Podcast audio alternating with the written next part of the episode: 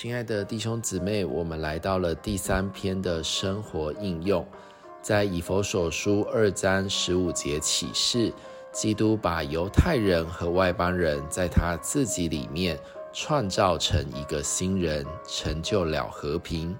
这新人就是教会，有基督做生命与人位，所有信徒都是这个团体宇宙新人的组成分子。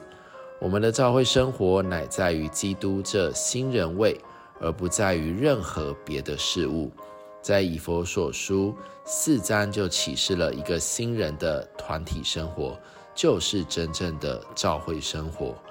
为此，我们必须看见聚会是圣徒过教会生活中极重要的部分。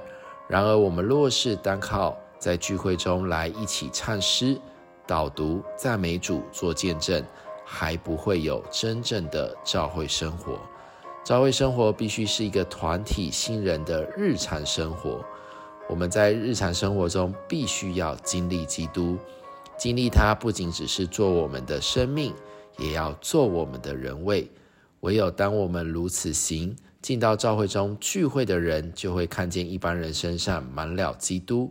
这乃是真正的照着神计划的。教会生活，这一周特别摸着补充本诗歌七百一十五首。